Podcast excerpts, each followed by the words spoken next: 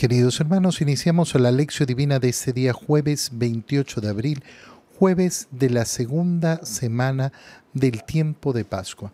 Por la señal de la Santa Cruz de nuestros enemigos, líbranos, Señor Dios nuestro, en el nombre del Padre y del Hijo y del Espíritu Santo. Amén. Señor mío y Dios mío, creo firmemente que estás aquí, que me ves, que me oyes. Te adoro con profunda reverencia, te pido perdón de mis pecados y gracia para hacer con fruto este tiempo de lección divina. Madre mía Inmaculada, San José, mi Padre y Señor, Ángel de mi guarda, interceded por mí. En este día, jueves, continuando con la lectura del libro de los Hechos de los Apóstoles, leemos el capítulo 5, versículos 27 al 33. En aquellos días, los guardias condujeron a los apóstoles ante el Sanedrín y el sumo sacerdote los reprendió diciéndoles, les hemos prohibido enseñar en nombre de ese Jesús, sin embargo, ustedes han llenado a Jerusalén con sus enseñanzas y quieren hacernos responsables de la sangre de ese hombre. Pedro y los otros apóstoles replicaron, primero, hay que obedecer a Dios y luego a los hombres. El Dios de nuestros padres resucitó a Jesús a quien ustedes dieron muerte colgándolo de la cruz. La mano de Dios lo exaltó y lo ha hecho jefe y salvador, para dar a Israel la gracia de la conversión y el perdón de los pecados. Nosotros somos testigos de todo esto y también lo es el Espíritu Santo que Dios ha dado a los que lo obedecen. Esta respuesta los exasperó y decidieron matarlos. Palabra de Dios. Se presentan entonces ahora los apóstoles delante del Sanedrín. Recordemos qué es lo que ha ocurrido. Los han mandado a apresar, pero en la noche mm, un ángel los ha liberado. Muy de madrugada los apóstoles han ido para cumplir la misión de Dios. El ángel los ha liberado para que vayan a predicar todo lo referente a esta nueva vida y muy de madrugada han ido al templo. Cuando el Sanedrín se ha juntado, es decir, aquel consejo del sumo sacerdote, de los ancianos del pueblo de Israel, eh, mandan a buscar a los apóstoles y los apóstoles no están. Y entonces los hicieron traer del templo eh, donde estaban predicando, pero ahora sin violencia. Entonces ahora leemos efectivamente cómo los conducen a los apóstoles ante el Sanedrín. Y el sumo sacerdote empieza reprendiéndoles, diciéndoles, les hemos prohibido enseñar en nombre de ese Jesús. Fíjense, fíjate cómo, cómo ya es la forma de referirse. Les hemos prohibido nosotros tenemos esa autoridad sobre ustedes y les hemos prohibido en nombre, predicar en nombre de ese Jesús. Sin embargo, ustedes han llenado a Jerusalén con sus enseñanzas y quieren hacernos responsables. Pero si son responsables, fíjate cómo Pedro va a responder a cada una de estas cuestiones. Pedro y los otros apóstoles replicaron, primero, hay que obedecer a Dios, luego a los hombres. Primero hay que obedecer a Dios, luego a los hombres. Qué importantes estas palabras, importantísimas porque siempre tenemos que estar recordando este principio básico. Primero Dios, primero Dios, primero Dios, primero siempre Dios, primero obedecer a Dios. No es obedecer a los hombres primero obedecer a Dios y después obedeceremos lógicamente a toda autoridad que sea verdadera, que sea competente, a toda autoridad, ¿sí? Pero primero siempre a Dios. Y entonces, explican por qué tienen que obedecer a Dios porque el Dios de nuestros padres, con esta expresión que está diciendo Pedro, que están diciendo los apóstoles, nosotros no tenemos una fe distinta, no estamos proclamando una fe distinta, no estamos rompiendo con la fe del pueblo de Israel, todo el contrario. No, no somos aquellos eh, que eh, se han dedicado a la idolatría. El Dios de nuestros padres, el único Dios verdadero, resucitó a Jesús. Este es un hecho claro. Ustedes no lo quieren aceptar. Bueno, no lo aceptan. Pero lo que es claro es que Dios ha resucitado a Jesús. Y ahí les dice la respuesta, ustedes nos quieren tirar encima la sangre de este hombre, pero si ustedes dieron muerte a Jesús colgándolo de la cruz, ustedes, sin tener ninguna prueba, sin tener ninguna acusación real, sin que hubiera un delito, a pesar de que Pilato quiso efectivamente liberarlo porque no encontraba ninguna prueba en él, porque no encontraba que hiciera nada malo. Y sin embargo ustedes insistieron, por tanto, la sangre de Jesús, por supuesto que está sobre ustedes y recae sobre ustedes. Ustedes le dieron muerte colgándolo de la cruz. A veces tal vez nos, cuesta entender lo que está sucediendo porque no nos damos cuenta de la fuerza que tiene el Sanedrín, la potencia, el poder que tiene el Sanedrín. Para un judío, que el Sanedrín llegue a decretar que esos hombres son apóstatas, que son, eh, que son eh, alejados de la fe, bueno, eso es eh, de un peso tremendo, de un peso tremendo. Y sin embargo los apóstoles hablan con fuerza, con claridad, defendiendo efectivamente la verdad. La mano de Dios lo exaltó y lo ha hecho jefe y salvador. Y aquí están diciendo unas cosas tremendas, porque les están diciendo, miren, ustedes no son los jefes verdaderos, son la autoridad, sí, pero el jefe al cual hay que obedecer es a Jesús, porque la mano de Dios lo exaltó, lo ha hecho jefe, y es además el Salvador, es decir, el Mesías. Lo que están diciendo los apóstoles es sí, ese Mesías que esperamos, ese Mesías que forma parte de nuestra esperanza, ese Mesías que fue anunciado por Dios a través de los profetas, ese es Jesús. Y no ha sido puesto como Mesías para otros, sino para dar a Israel la gracia de la conversión y el perdón de los pecados. La gracia de la conversión y el perdón de los pecados. Esta es la misión salvadora. ¿De qué nos salva el Señor? Nos salva de tener nuestro corazón dirigido hacia el mundo, nos permite la conversión, es decir, nos da la libertad de poder cambiar. En segundo lugar, la posibilidad de pedir perdón, de adquirir esa misericordia de Dios, ese perdón de Dios. Y nosotros, dice Pedro y los demás apóstoles, somos testigos de todo esto. Nosotros somos testigos. Aquí no estamos hablando del testimonio de uno. Ante el Sanedrín se tienen que presentar siempre testimonio de mínimo dos. Bueno, aquí estamos once. Aquí estamos once dando testimonio de que Jesús ha resucitado. Por tanto, estamos cumpliendo con la ley. Estamos cumpliendo con dar ese testimonio verdadero. No es uno, un loco que está por ahí, no. Los once estamos dando ese testimonio y no somos solo los once, somos muchos más. Nosotros somos testigos, pero además hay otro testigo, el Espíritu Santo, que Dios ha dado a los que lo obedecen. La fuerza del Espíritu Santo está trabajando en nosotros. En primer lugar, a través de la conversión de las personas que aceptan el mensaje, eso es la fuerza del Espíritu Santo. Y en segundo lugar, a través de esas obras milagrosas que ellos mismos ya son testigos, que las han visto. Ese paralítico que han conocido que era paralítico desde nacimiento y sin embargo se ha puesto en pie.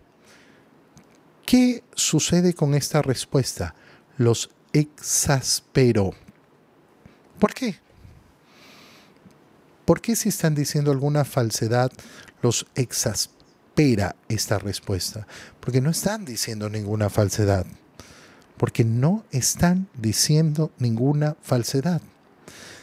Cuando una persona no tiene cómo rebatir, se exaspera. Cuando le hablan con la verdad y no la quiere aceptar, entonces se exaspera. Uno lo puede ver en las discusiones en el mundo. ¿eh?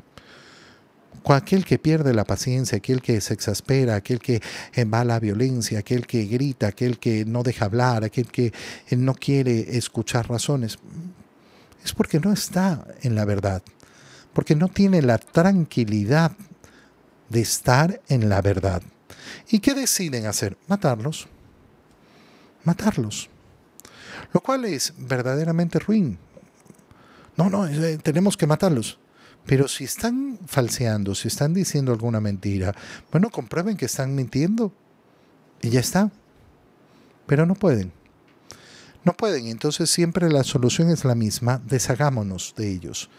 Deshagámonos porque son molestosos. ¿Qué es lo que temen estos hombres al final? Al final lo que temen es perder su posición, al final de lo que están preocupados eh, es de lo mismo que hemos visto en la pasión del Señor. Están preocupados de que Jesús lleve adelante una revolución política, que eso traiga una represión de parte del imperio romano y que ellos pierdan esa posición de poder, esa posición cómoda económica. Esa es su verdadera preocupación. Podemos perder nuestra posición. Por eso el Señor no escogió como apóstoles a hombres que tuvieran gran posición y quisieran mantenerla. El Señor ha escogido gente humilde, que no tiene miedo, que no tiene miedo de perder las cosas de este mundo, porque sabe efectivamente y ha descubierto a través de la predicación de nuestro Señor que los verdaderos bienes son los bienes celestiales, los bienes eternos. En el Evangelio, Leemos, continuamos leyendo el capítulo 3 del Evangelio de San Juan y leemos ahora el versículo 31 al 36. El que viene de lo alto está por encima de todos, pero el que viene de la tierra pertenece a la tierra y habla de las cosas de la tierra. El que viene del cielo está por encima de todos, da testimonio de lo que ha visto y oído, pero nadie acepta su testimonio. El que acepta su testimonio certifica que Dios es veraz. Aquel a quien Dios envió habla las palabras de Dios, porque Dios le ha concedido sin medida su espíritu.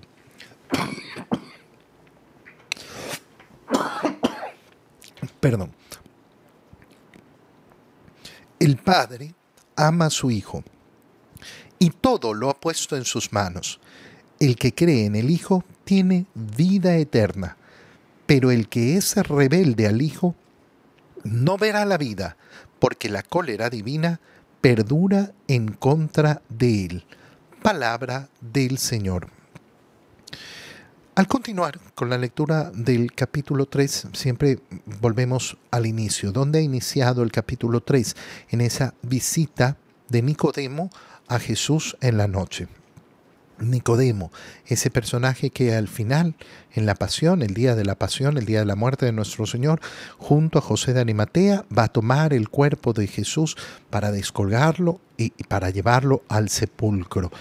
Y ha ido eh, eh, al inicio, al inicio de la vida pública del Señor, a hablar con Jesús, a conocerlo, a escucharlo. Y se da entonces toda la doctrina del bautizo. Jesús comienza a hablar con Nicodemo y a explicarle esa nueva vida, esa nueva vida que estamos escuchando que el ángel les mandó a predicar a los apóstoles y para lo cual los liberó de la prisión.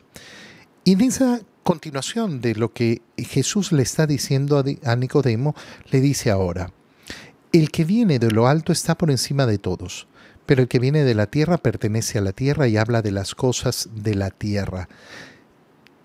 Ustedes vienen de la tierra y por tanto siempre van a hablar de las cosas de la tierra. Yo vengo de lo alto, estoy por encima de todos, estoy por encima de todos. El que viene del cielo está por encima de todos y da testimonio de lo que ha visto y oído. Pero ¿qué sucede? Que nadie acepta su testimonio. Pero el que acepta su testimonio certifica que Dios es veraz. Digámoslo en otras palabras. Qué importante es darnos cuenta que la fe es creerle a Dios, no creer en Dios. Creer en la existencia de Dios, esa es la parte fácil de la fe. Esa es la parte, digámoslo, casi natural. El ser humano es capaz de creer en Dios de una manera muy, muy, muy natural y por eso lo vemos a lo largo de la historia de todas las culturas, cómo se desarrolla una religiosidad, una idea de una divinidad, de un Dios. Dios existe, sí, Dios existe, eso es bastante fácil. Pero ese Dios que no se ha quedado callado, ese Dios que no es lejano, ese que es el único y verdadero Dios que ha hablado a los hombres, ¿Qué es lo que nos invita en primer lugar a hacer? A escucharlo, a escucharlo, escucharlo y aceptar lo que dice, aceptar su palabra. Y eso es lo que ha hecho el Hijo. El Hijo ha venido de lo alto, ¿para qué? Para dar testimonio de lo que ha visto y oído para dar testimonio de las realidades eternas, de las realidades celestiales. Y el que acepta su testimonio entonces certifica que Dios es veraz. ¿Por qué? Yo creo en la palabra de Cristo, porque Cristo es el Hijo de Dios hecho hombre. Esta es mi fe. Y por tanto sus palabras no son para poner en duda ni para interpretar. No, sí, yo creo en Jesús, pero lo que pasa es que esto no, no lo creo. Eso es lo que le sucede a una persona, por ejemplo, cuando dice, no, yo creo, yo creo en Jesús, sí, yo tengo fe, yo tengo fe. Hermano mío, tú no vives el matrimonio. O no lo vives bien. Lo que Dios ha unido no lo separa. No, pero lo que pasa es que no sé qué, que. La parte humana, la parte terrena. No entendiste entonces el testimonio de aquel que ha venido de lo alto. Aquel que no cree en el pecado aquel que no cree en la condenación. No, Dios es misericordioso, es bueno, es amor, no condena a nadie. No, Dios no condena a nadie, es cada uno de nosotros el que toma su decisión. Eso lo ha explicado con mucha claridad el Señor. Aquel a quien Dios envió habla, las palabras de Dios, porque Dios le ha concedido sin medida su espíritu. Y esto es lo que nos sucede a nosotros cuando vivimos la gracia del bautismo. Entramos a formar parte de ese único Cristo, del cuerpo místico de Cristo. Recibimos el Espíritu Santo que eh, se nos ha concedido sin medida. Y entonces, ¿qué es lo que tenemos que hablar? Las palabras de Dios.